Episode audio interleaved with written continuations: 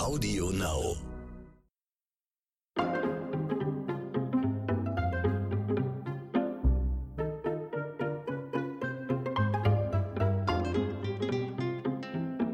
So, ihr Lieben da draußen.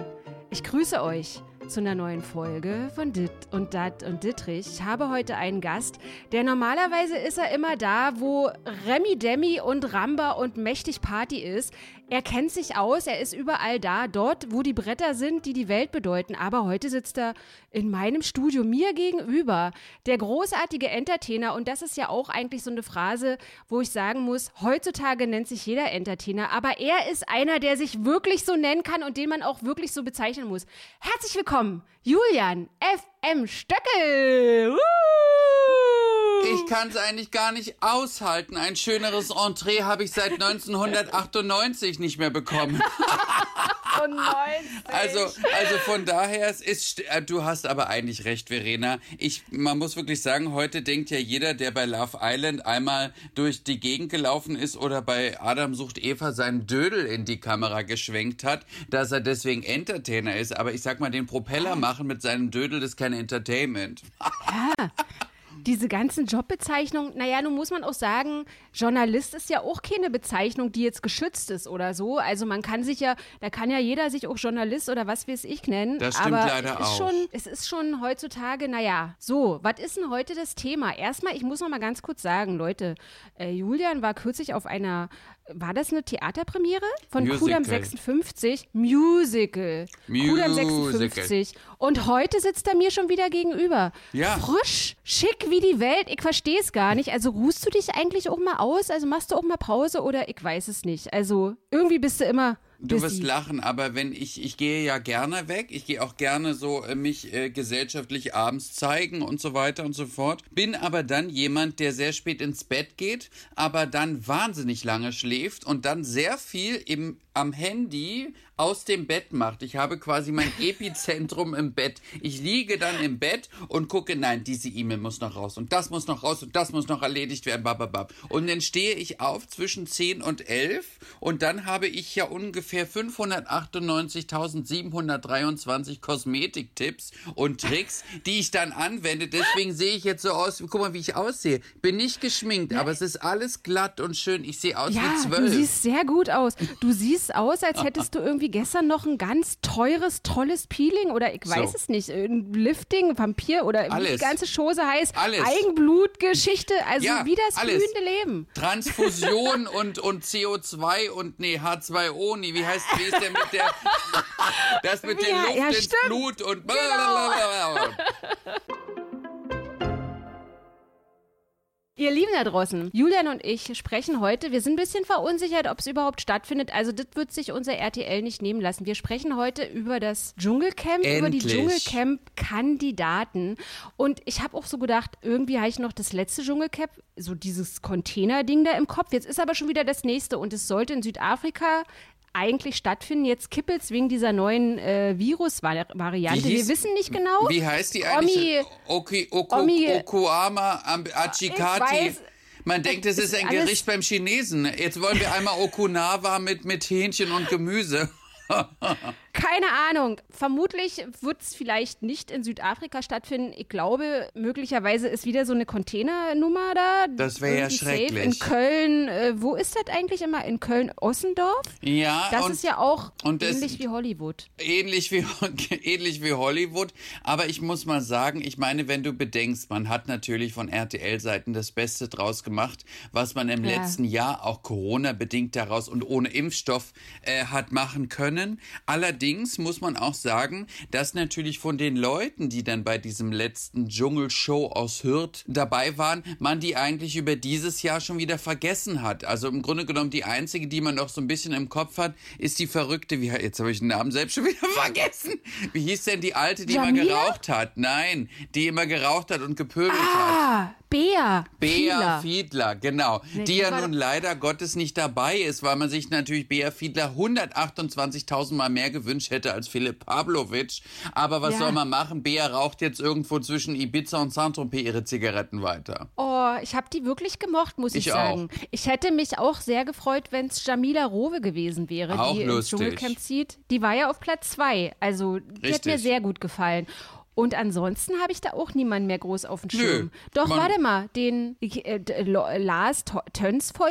Äh, Der Töns- Feuerkessel. Tönsi. Der Feuerkessel. Genau, den habe ich noch so ein bisschen, aber auch nur, weil sein Partner, On-Off-Partner, sehr weit bei Let's Dance gekommen ist. So ist es. Deswegen habe ich den so noch ein bisschen auf dem Und Schirm. man ihn eigentlich ja aber bei der Dschungelshow gar nicht so be, ähm, bemerkt hat eigentlich, weil Lars macht etwas, was ich immer ein bisschen schade finde, was leider Gottes in unserem Geschäft viele Kollegen machen, der sich, wenn die Kamera angeht, zurücknimmt und drosselt.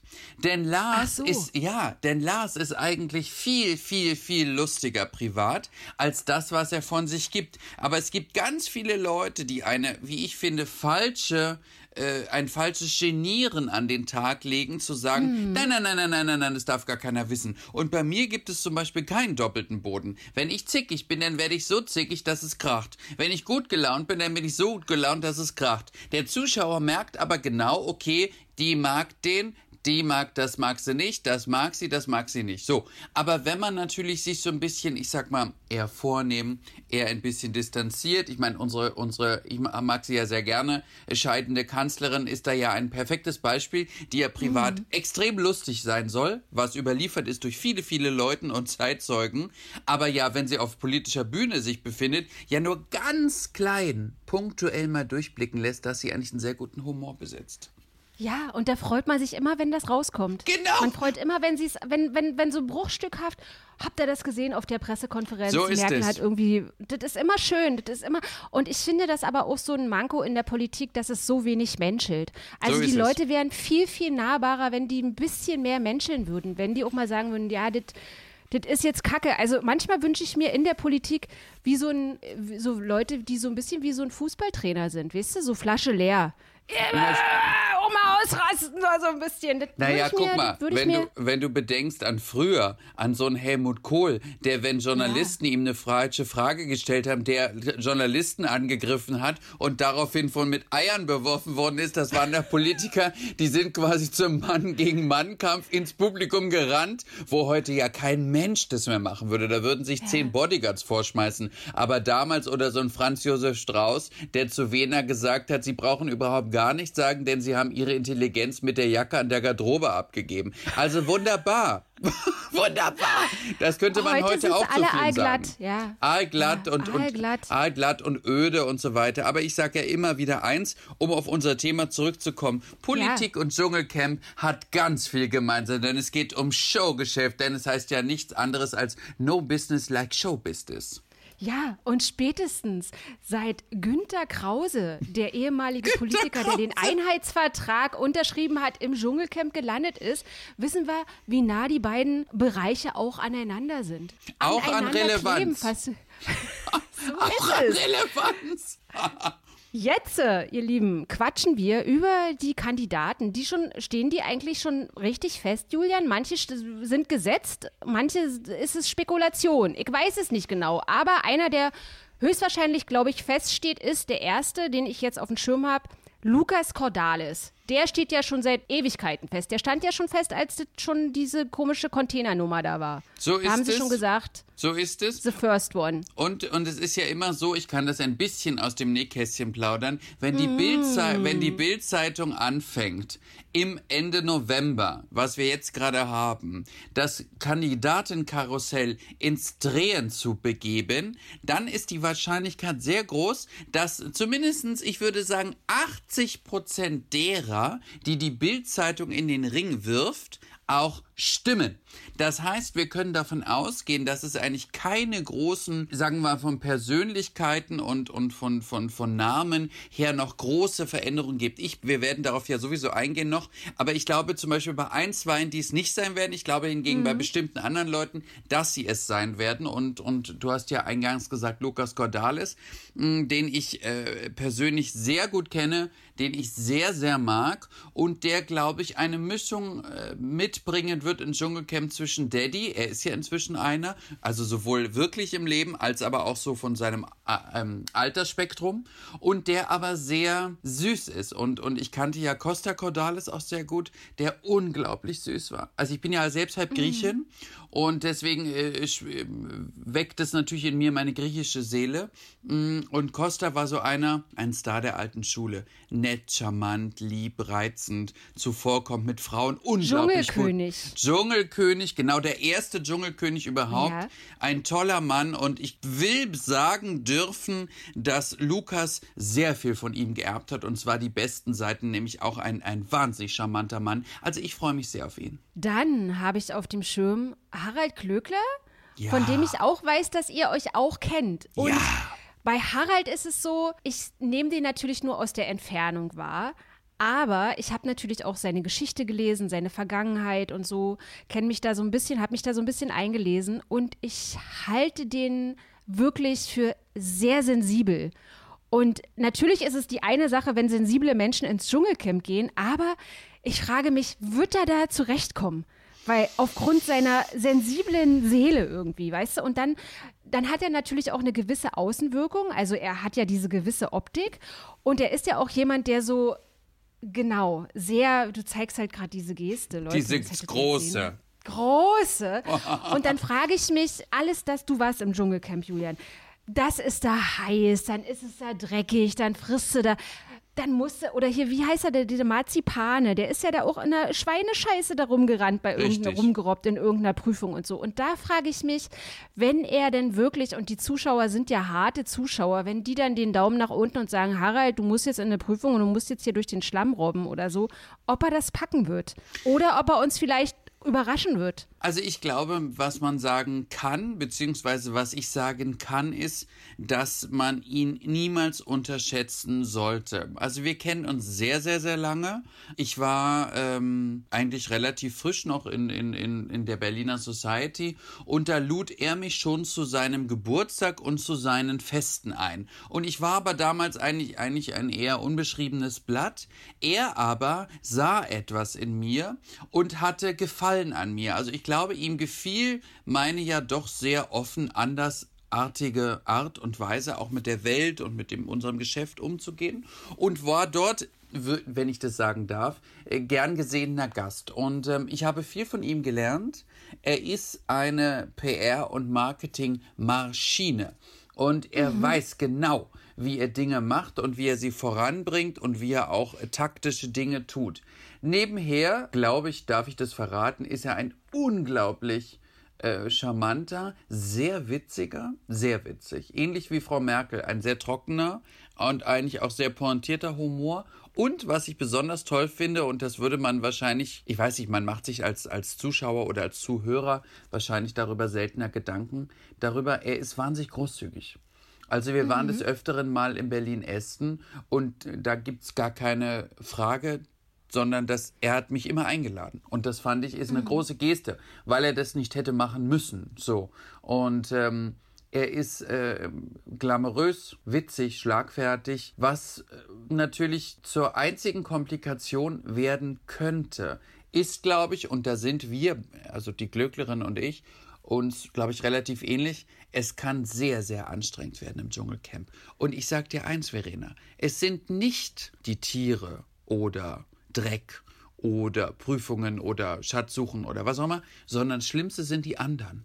Wenn du das Gequatsche dummer Leute hören musst, die ihren ich sag mal, geistigen Dünnschiss vor sich hertreiben und das Camp aber so klein ist, dass du nicht weggehen kannst. Du kannst natürlich dich 48 Mal am Tag baden an dem See, der ja quasi sehr, eine sehr lange, äh, steile Treppe runtergeht und man quasi das von unten nach oben nicht so mehr hören kann. Aber ansonsten gibt es Privatsphäre eigentlich null. Also das ist jetzt auch meine Frage, weil ich habe mal gelesen, dass Leute, die sich auf das Dschungelcamp vorbereiten, und das habe ich immer so gedacht, weil du warst ja im Dschungelcamp. Ja. Wenn ich jetzt ins Dschungelcamp müsste, ja, dann würde ich denken, what the fuck, in sechs Wochen geht's los. Ich fange schon mal an, zu Hause zu trainieren und Reis und Bohnen zu fressen oder so. Aber dann habe ich gelesen, dass, dass Leute gesagt haben, die da waren, man kann sich da nicht vorbereiten. Weil es ist ja ganz oft, wenn du die erste Folge siehst, dass du ein bisschen so wie, wie Brot und Spiele als Zuschauer auf dem Sofa sitzt, Richtig. mit deinem Weißwein in der Hand und so ein bisschen pöbelst und sagst, sag mal, was müssen die doch wissen, äh, das ist doch jetzt die Sta Staffel 13. Und die sind, du bist aber trotzdem wie so in so in Wasser, äh, ins kühle Wasser geworfen. Und war das bei dir wirklich so? Also, das würde mich interessieren, wie man da ist. Also, du sagst jetzt gerade, es ist klein. Es ist ein kleines Lager und ich habe das, glaube ich, auch bei der Sibylle Rauch. Als die im Dschungelcamp war, die hat gesagt, was, ditte ist es hier? Dit ist das Dschungelcamp? Das habe ich mir aber anders vorgestellt. Als du da warst, sieht man da noch die Kameras? Sie, siehst du die oder sind da Leute oder vergisst man das alles irgendwann? Also ich war, glaube ich, für, also ich war ja sehr jung, als ich im Dschungelcamp war. Es war ja 2014, das heißt, ich war 25. Und ähm, da ist man ja eigentlich eine Mischung zwischen, ähm, man stößt sich so ein bisschen mehr die Hörner ab, also man ist nicht mehr so teenage-mäßig unterwegs wie mit 16, 17, 18. Ich war aber doch relativ konzentriert. Das heißt, ich hatte ja mit meiner Agentur im Vorfeld mir äh, bestimmte Szenarien durchgespielt. Also eher, aber eher inhaltmäßig, als dass ich jetzt überlege, wie sieht das Bett aus, wie groß ist das Camp oder so, sondern mehr inhaltsmäßig. So. Du vergisst natürlich zwischendurch, dass alles gefilmt wird, was du tust. Das heißt, man hat natürlich dadurch durchaus mal etwas gesagt, was man vielleicht danach hätte äh, korrigieren wollen würden. Hingegen man aber von dem Team, also vom, vom, vom Fernsehteam, absolut nichts mitbekommt. Denn die Kameras mhm. sind fest installiert und die Kameras fahren über das Ganze, also in diesem Urwald, über, über Schienen oben und so weiter und gehen auch mit, wenn du Gänge gehst und so weiter und so fort. Und die einzige Art von Kommunikation, die du hast, ist ja über das Dschungeltelefon und dort sitzt ja auch niemand, sondern dort ist nur eine Kamera und du setzt dich okay. hin und sprichst die Kamera an mhm. und wartest, bis dann irgendwann einer von denen dir antwortet. Aber dass auch zum Beispiel diese Gespräche, selbst wenn du sagst, ich will jetzt was Privates fragen oder was bitte nicht öffentliches, filmen sie es trotzdem. Natürlich hm. es das nicht. Das heißt natürlich auch viele Leute haben sich zum Beispiel auch zum Larry gemacht, indem sie vermeintlich private Dinge gesagt haben im Dschungeltelefon, weil sie dachten, naja gut, da, das wird da nicht gezeigt. Na, aber das wird ja gerade gezeigt. Darauf warten ja alle und sagen, bravo, ja. sie hat jetzt gesagt im Dschungeltelefon über die andere, sie ist eine Idiotin. Und die nächste kommt dann ins Dschungeltelefon und dann sagen die dir natürlich, du Verena, Julian hat gesagt, du bist eine Bekloppte. Und dann sagst du, oh, was? Ich? So, und, und, und so geht das Spiel. So geht das Spiel Showgeschäft. Du, du, du, du kriegst etwas zugeworfen, die Redakteure nehmen es in die Hand, knoten es zusammen und werfen es dem nächsten an den Kopf und sagen, ja, sieh mal zu, wie du klarkommst, mein Kätzchen. oh mein Gott. So, jetzt haben wir den nächsten. Den haben wir vorhin schon kurz angesprochen. Ja. Nächsten Kandidaten ist Philipp Pavlovic. Ich kannte den gar nicht. Was ist seine Berufsbezeichnung? Äh, Influencer? Tja, das ist eine gute Oder Frage. Was also, ist er? Das Fernsehen produziert ja heute in einer unfassbaren Schnelligkeit Leute. Und dabei ist es ja so, als ich zum Beispiel ins Showgeschäft kam, da habe ich ja spaßeshalber immer gesagt, ich kann gar nichts. Ich bin einfach da und beherrsche die Kunst des Dabeiseins, bla bla bla. Da war das aber auch so, denn in, zu der Zeit, als ich anfing mit 18, kam man ja ins Fernsehen ausschließlich darüber, dass man etwas konnte, was ja, man dem Publikum ja. hat zeigen wollen. Heute ist es ja vollkommen anders. Heute kommst du mit jeder dünnen, doofen Sache ins Fernsehen. Entweder skandalös oder pöbelnd oder über privat sprechen und so weiter. Das heißt, wir haben heute eigentlich ein größeres Becken an Leuten, die eigentlich nichts können auch nicht sind irgendwie, sondern irgendwie in dieses Becken geworfen worden sind und aber eigentlich in diesem Becken-Showgeschäft gar nicht wissen, was sie damit anfangen sollen. Und ich zähle so einen Philipp Pavlovic im Übrigen dazu, mit der Prämisse allerdings, dass ich finde, dass er, und das habe ich in so ein paar Momenten im, innerhalb des Studios so empfunden, sehr sympathisch ist. Und eigentlich auch mhm. was, sagen, ich würde fast sagen, was Entzückendes hat. So. Hingegen ich ihn aber als Person nicht interessant finde. Also mich interessiert er überhaupt nicht. Wenn ich eine Frau Ich wäre. habe auch nie wieder was von dem wahrgenommen. Nein, genau. diesem- ja. Das ganze Jahr ist schon er vorüber. weg. Und Ja. er hat nichts gemacht. Also ich meine, du hast ihn nicht mal irgendwo in irgendeiner Spielshow gesehen oder bei Ninja Warrior, wo er dann seinen Astralkörper über irgendwelche Bretter halt hätte schwingen können. Ja. Nirgendwo haben wir ihn gesehen. Das heißt, er hat das Jahr, in dem er die Dschungelcamp-Show in Hürth gewonnen hat, absolut nicht genutzt. Jetzt kommt er ins Dschungelcamp, aber der Zuschauer hat schon vergessen, dass er letztes Jahr existiert hat. Na, vielleicht hat er sich jetzt ein Jahr lang vorbereitet auf den Dschungel. Ich weiß es nicht. Ja, vielleicht hat er auch Julian. einfach nur irgendwie tausend geile Weiber gebumst und hat irgendwie rumgegurkt. Das kann natürlich auch sein. Jetzt kommen wir zu einer Kandidatin, auf die ich mich freue. Ich weiß aber nicht, ob ich mich auf sie freue, aufgrund dessen, dass ich sie noch aus Manta Manta kenne. Ah. Tina Ruland. Tina Ruland war auch bei Let's Dance und da muss ich nämlich sagen, war ich traurig, dass sie sehr schnell rausgeflogen ist, weil ich hatte wirklich gehofft, dass ich sie länger sehe. Aber ich muss auch sagen, es ist so ein bisschen ein trauriges Los, dass ich sie jetzt auch so vorschlage, weil die hat ja viel, viel mehr Sachen gespielt als Manta Manta. Sie ist Schauspielerin, aber der Zuschauer hat sie, glaube ich, als ewige Friseuse an der Seite von Till Schweiger abgespeichert. Also Oder? ich, Weil es war so ein ich, Knaller. Ich ja? muss zu, zu Tina Roland sagen, also ich kenne die Tina Roland natürlich aus Berlin, äh, ich will ja fast sagen ein Jahrzehnt schon und habe sie auch gesehen und sie, sie hat ja auch viele prominente Freundinnen, zum Beispiel die großartige Boxerin Regina Halmich ist ja äh, sehr gut mit ihr befreundet und ähm, ich mag die Tina Ruland auch. Ich glaube, was ähm, so ein bisschen das größte Problem ist an einer Tina Ruland heute, ist, dass wir eigentlich unser Geschäft, das Showgeschäft, hat eigentlich gar nicht mehr so viele Plätze für Frauen wie sie, weil sie ist ja jemand, der eigentlich eher unscheinbar ist und das meine ich absolut nicht negativ und ähm, die quasi sehr viele Rollen spielen kann, weil man sie in sehr viele Rollen äh, stecken kann. Sie hat aber jetzt nichts, wo ich sagen würde, oh naja, das macht sie jetzt wahnsinnig eigen. Ich sag mal wie Glöckler oder wie äh, Olivia Jones oder wie eine Iris Berben oder so weiter und so fort. Sie ist also, ich würde sagen, eine, eine tugendhafte Schauspielerin,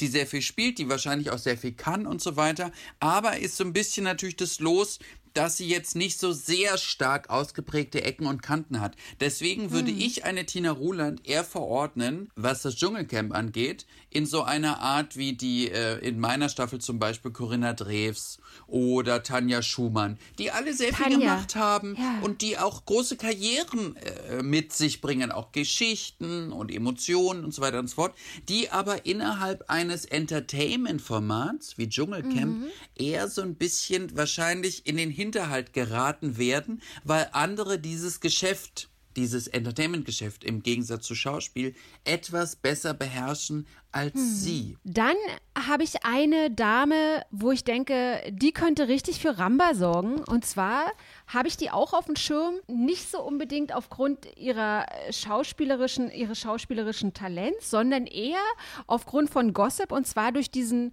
ewigen, gefühlt ewigen damaligen Streit mit Desiree Nick und zwar Anushka Renzi. Also, was ich da irgendwie mitbekommen habe, Desiree pfeffert gegen Anushka, Anushka pfeffer- pfeffert zurück gegen Desiree Nick. Also beide haben sich ja da irgendwie nichts genommen. Ich weiß gar nicht, wie weit das sogar ging, aber die Gazetten waren auf jeden Fall voll von den beiden. Und ich weiß jetzt nicht, ob Anushka Renzi, ob man die so ein bisschen vergleichen könnte in ihrer Rolle im Dschungel mit, wie hieße, die Venusfalle, die die Venusfalle gespielt hat. Sonja Kirchberger. Genau. Möglicherweise, ich weiß es nicht, aber ja, so, also was ich, sagst du? ich glaube, das ist ein bisschen äh, differenzierter zu betrachten, weil äh, die äh, Anushka Renzi, ich natürlich hier aus Berlin, auch, auch, aus, dem, auch aus dem gesellschaftlichen Parkett ähm, sehr gut kenne. Ich würde Anushka Renzi wie folgt beschreiben. Ich sehe sie eher als ein scheues Reh, mh, was eine große, große Anzahl von Liebenswürdigkeit besitzt, aber natürlich auch eigentlich in dem unseren Geschäft eigentlich nicht richtig ist. Denn in unserem Geschäft äh, ist ja eher das Bulldozer-Verhalten äh, vorwiegend angesetzt als ihr Verhalten. Sie kommt ja aus einer äh, Schauspieldynastie Und ihre Mutter ist ja die berühmte Schauspielerin Eva Renzi, die ja in ganz vielen großen Filmen mit auch meiner Lieblingsserie Das Erbe der Guldenburgs bei ZDF, also große, eine große Frau, mit der sie ja Zeit ihres Lebens ein unfassbar schweres Verhältnis hatte und die sie ja, und Anushka hat ja ihre Mutter in den Tod begleitet, auch im Krankenhaus und so weiter. Und selbst vom Krankenbett aus hat die Mutter sie noch niedergemacht und klein gemacht. Ach und, Gott, und ach ja, Gott. also es war ein, ein so, ein, ein reibiges Verhältnis. Und ihr Vater ist ja Paul Hubschmidt, der ja ein großer Uferstar war und der später denn im, im, im Nachkriegsdeutschland der 60er, 70er, 80er noch viel gedreht hat, unter anderem die Kultserie Kir Royal. Ähm, Oh, die kenne ich natürlich wieder. da spielt ja. er den herrlichen Waffenlobbyisten. Ist köstlich, Paul Hubschmidt. À la Bonheur. Und ich glaube, wenn du aus einer derartig großen Familie kommst, ist lagert ein sehr großer Druck auf dir. Und wenn man dann natürlich ähm, zart beseitet ist und dann von Kollegen aus unserem Geschäft angegriffen wird, weitere Namen möchte ich gar nicht nennen, dann ist das natürlich für eine Anushka Renzi eher schwierig. Ich glaube aber, sie könnte, wenn sie schlau ist, dieses Format so positiv für sich nutzen, indem sie sich so ein bisschen ihre medialen Hörner, die man ihr, ich finde ja fälschlicherweise oft aufgesetzt hat, abwirft und zeigt, was wirklich hinter ihr steckt. Denn sie hat eine tolle Tochter und sie hat auch ein, eine tolle Wohnung und hat viel geleistet in ihrem Leben und so weiter. Was ich damit sagen will, ist, ich glaube, sie kann viel mehr, als wir medial von ihr glauben. Ich hoffe, das kann man sehen, weil das, was du gerade oder so wie du gerade Anushka Renzi beschreibst, ist auch so für mich das, wo ich mich sehr gefreut habe, dass es im Container-Dschungelcamp bei Jamila Rowe so rübergekommen Richtig. ist. Jeder hat eine Meinung über sie gehabt, jeder hat vor allen Dingen eine Meinung über ihre Optik gehabt und dann hat man sie da gesehen, wie sie war und ich finde, man hat auch ihre Seele und ihr Herz gesehen und das ist so das Schöne und das hoffe ich, das erhoffe ich mir natürlich auch, dass es bei Anushka Renzi, wo, wo ich jetzt vor, vornherein denke, so wird die das, ist die nicht zu zart beseitet dafür, ist die nicht zu sensibel für dieses Dschungelcamp und so. Aber ja, ich hoffe, dass es das, das eintritt, was du gerade gesagt hast. Und wenn ich, noch eins, kann. wenn ich noch eins ergänzen darf, es gibt einen großen Vorteil für Anushka Renzi, denn sie ist sehr gut befreundet mit Harald Löckler. Das heißt, ich freue mich, dass sie eine Person hat, der sie vertrauen kann. Denn ich kann es aus meiner Dschungelzeit nur bestätigen, du brauchst eine Person, der du vertrauen kannst. Das war in meinem Fall Corinna Drews, mit der ich mich unglaublich gut verstanden habe und die für mich wie so eine Art, ja, wie eine Art, ja, so mein Schatten war. Ist halt Halt, genau, ja. Richtig. Du hast und halt deswegen einen Halt. Mhm. ein Halt, genau. Und deswegen freue ich mich, dass äh, wenn Anushka dabei ist und ich, mein Gefühl sagt mir ja, dass sie Harald hat, der sie sicherlich vor jeglichen Repressalien auch schützen wird, weil Harald ist jemand, der auch den Schirm ausspannt über Leuten, die sich selbst nicht wehren können. Und, und ähm, ich finde sowieso, wenn man es nötig hat, als Kollege aus unserem Geschäft Leute niederzumachen, die eigentlich in ihrer Haltung viel kleiner sind als man selbst, das ist eigentlich immer ein sehr schlechter Charakterzug und das spricht eher für denjenigen, der es macht, als denjenigen, den es trifft. Jetzt eine Dame, die ich äh, aus Adam sucht Eva kenne. Das Format habe ich damals begleitet. Dieses Mal begleite ich es nicht. Sie ist auch bekannt, in Anführungsstrichen, als das Teppichluder. Janina, Nachnamen kann ich nicht aussprechen. Ja, Josephian. ich finde, sie ist eine sehr schöne Frau, aber sie hat immer eine in, den, in der Regenbogenpresse eine sehr leidige Rolle. Ich finde, sie ist da niemals rausgekommen, dass sie das ewige Teppichluder ist, die da irgendwie mit Dieter Bohlen mal, ich weiß es nicht, wann es war, vor ewigen Ewigkeiten was am Start, vermutlich was am Start gehabt hat. Die hat sich da nie richtig freigeschrampelt, aber ich sehe sie auch immer wieder, wenn ich mal irgendwie beim Zahnarzt im Wartezimmer sitze oder so, da sehe ich sie trotzdem in der Gala, weil sie halt äh, eine schöne Frau ist, die irgendwie schöne Abendkleider und auf irgendeiner Party ist oder so. Also sie wird immer noch eingeladen, aber ich habe sie nie irgendwo anders wahrgenommen. Ich kann dir über Janina Josephian sehr viel erzählen, die ich ähm, im Übrigen auch sehr, sehr lange kenne. Denn Ja. als ich ein wildes It-Girl noch war, so in den Anfang, Mitte der 2000er Jahre, kam sie auch gerade so auf den Teppich des gesellschaftlichen Lebens. Und wir haben uns auf Anhieb unglaublich gut verstanden, denn sie hat einen sehr bissigen, sehr zynischen Humor. Und ähm, äh, ja, man, die Presse schreibt ja fälschlicherweise pausenlos immer, sie ist dann nur das ewige Teppichluder. Und wenn man ein bisschen hinter ihre Kulissen guckt, ist sie ja nicht, das war ja kein Teppich, sondern ein Schneidetisch, by the way. Und ähm, sie ist eigentlich das Schneidetisch-Luder, äh, was eigentlich auch ein herrlicher Begriff eigentlich ist. So, und was ich dir sagen kann über sie, ich weiß gar nicht, ob ich sagen darf, aber wenn, wird sie mich wahrscheinlich morgen anrufen und mir den Kopf einschlagen. Sie ist ja privat sehr spießig fast. Sie ist ja liiert mit einem sehr erfolgreichen Mann, hat also im Grunde genommen auch ein, ich würde sagen, ja, Leben, wo ich sagen würde, sie muss sich jetzt nicht um etwas sorgen, hat also quasi den großen Vorteil, und den hat sie im Gegensatz zu manch anderem im Dschungelcamp, sie hat keine Geldnöte. Sie muss also nicht aus Geldnot ins Dschungelcamp gehen, sondern sie nutzt es, weil sie es wahrscheinlich komisch und witzig findet. Deswegen hat sie natürlich auch, im, im, im, im Grunde genommen ähnlich wie Anushka, die historische Chance, sich nochmal von einer Seite zu präsentieren, mhm. denn sie muss weder jammern noch jaulen oder sich den ganzen Tag beschweren, sondern sie kann sich in ihrer Art und Weise als, ich würde sie ja eher als It-Girl bezeichnen als als Teppichluder, quasi zu zeigen, dass ein It-Girl doch durchaus mehr das gesellschaftliche Parkett unterhalten kann, als der, ich sag mal, vermeintlich doofe Journalist denkt, wenn er nur schreibt, ja, das blöde Teppichluder. Ja, nein, nein, ja. da steckt viel mehr dahinter, hinter der Josephian, als wir glauben. Und ich kann nur dazu sagen, sie ist ja auch sehr eng mit Michaela Schäfer, mit der ich ja auch gut befreundet bin. Und da habe ich sie auch oft erlebt, auch in eher privateren äh, Rahmen und so weiter. Und ich mag die.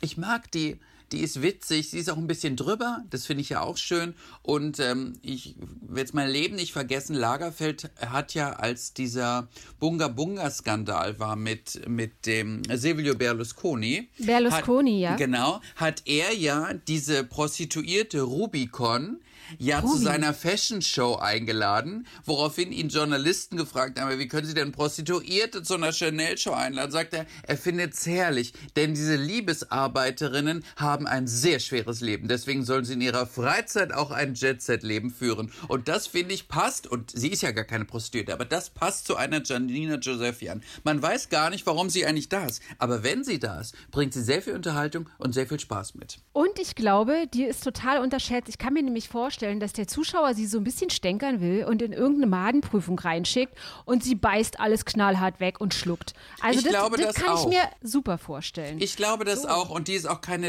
leidende Person, weißt du? Nee, denke ich auch.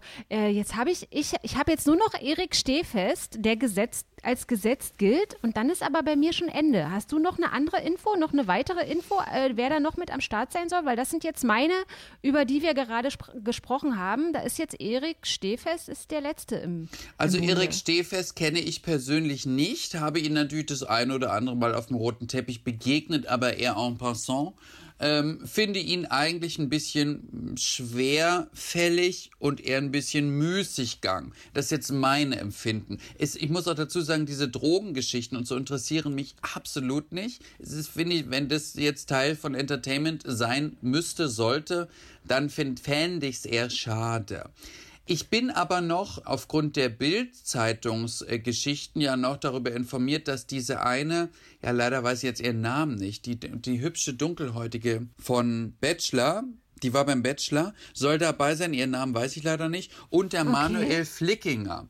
Das ist diese. Oh, den kenne ja, ich gar nicht. Ja, das ist diese eher sehr schrill und sehr, der eine sehr hohe Stimme laute Tunte, die aber eigentlich irgendwie was ganz Liebenswertes hat, ähm, die dabei sein soll. Jetzt sage ich dir aber unter, unter uns, ich kann mir es nicht vorstellen, denn ich kann mir nicht vorstellen, dass man eine noch andere, sagen wir mal eher exzentrisch nach außen gehende Tunte einlädt ins Dschungelcamp, wenn man die Königin, die queere Königin Glöckler hat. Weil ich glaube, das ist für uns Zuschauer als auch für die anderen ein kleines Stück zu viel.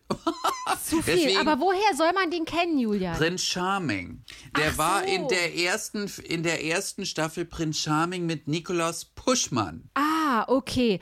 Aber ich muss auch sagen, wir sind leider, leider, leider schon wieder am Ende dieses Das ist Podcasts ja entsetzlich. Angelangt. Es ist entsetzlich. Aber ich finde, unser RTL hat bei diesem Cast Händchen bewiesen. Ein glückliches Händchen. Ich finde den Cast äh, spannend. Ich finde den Cast interessant. Ich finde, die hatten Sehr. schon blödere Casts, wo ich so dachte, es ist niemand mehr da. Und da sind wir ja auch an, an vorderster Front immer gewesen, dass wir gesagt haben, es wird, und das ist auch nach wie vor meine Meinung, immer schwieriger, gute Leute zu finden, weil die Ära der der potenziellen Leute auch ausstirbt, die da was Gutes reißen können, die So irgendwie wirklich Schauspieler sind etc. Und da ist, ist, haben sie gut gemacht, muss ich wirklich sagen. Also ich freue mich, egal wo es ist. Ich glaube auch, und, und wenn ich das noch ergänzen kann, schnell zum Ende hin, ich glaube, dass RTL jetzt bemerkt hat, dass die anderen Sender alle so viele Reality-Formate auf, den, auf die Ja. Platte äh, schmeißen. Wenn also das Dschungelcamp mithalten möchte, als immer noch, wie ich finde, die Königin aller dieser Formate, So müssen sie tiefer in die Kasse greifen und mehr Geld ausgeben für bessere, berühmtere Leute als all die anderen. Denn nur damit machen sie sich unique zwischen Promis unter Palmen und dem ganzen anderen Senf. So, Ja, weil so es es. muss und bleibt, das Dschungelcamp ist die Königin der Reality-Formate und ich sag nur so, die Münchner Abendzeitung hat letztens geschrieben, es gibt nur ungefähr 15 Leute, die eine nachhaltige Karriere gemacht haben nach dem Dschungelcamp. Da wurde ich an Position 2 genannt. Nur, dass du es weißt. Ja. Und wenn das Dschungelcamp bei Aldi, bei einem leeren Aldi-Discounter stattfinden sollte, einfach weil sie keine Location finden, ist mir Wumpe, ich guck's trotzdem. Ich ja, man guck, könnte egal wo es eigentlich ist. lustig. Wir sperren sie in eine Aldi-Filiale ein und schauen, ob sie auf einer Pritsche zwischen Frischfleisch und Salz und Butter da liegen können. Finde ich herrlich. Gute Idee. Fragen Sie mal bei Pass Aldi mal an. auf. Nicht, dass das ein neues, äh, eine neue Idee jetzt hier gerade geboren wurde Stars für ein im neues, Supermarkt. Neues Format, neues Reality-Format. Julian, das müssen wir uns patentieren lassen. Ja, Nicht, dass das Ich ruf meinen Anwalt ein. hinterm Arsch weg, unterm Arsch Hallo? wegklaut. Hallo? Ist mein Anwalt da? Hallo, Herr Wagner? Hallo? Julian, vielen, vielen Dank, dass du heute in dem Podcast wieder mit dabei warst. Es war mir wie immer eine große Freude und ein sehr großes Fest. Und hoffentlich, hoffentlich, hoffentlich hören wir uns bald wieder und sehen wir uns auch bald wieder. In diesem ich hoffe, Sinne. Ich Mua. hoffe es auch. Tschüss, Verederlein und an Tschüss. Dankeschön an alle unsere wunderbaren Zuhörer. Wiederhören. Vielen Dank, ihr Lieben. Und wir hören uns nächste Woche. Tschüss.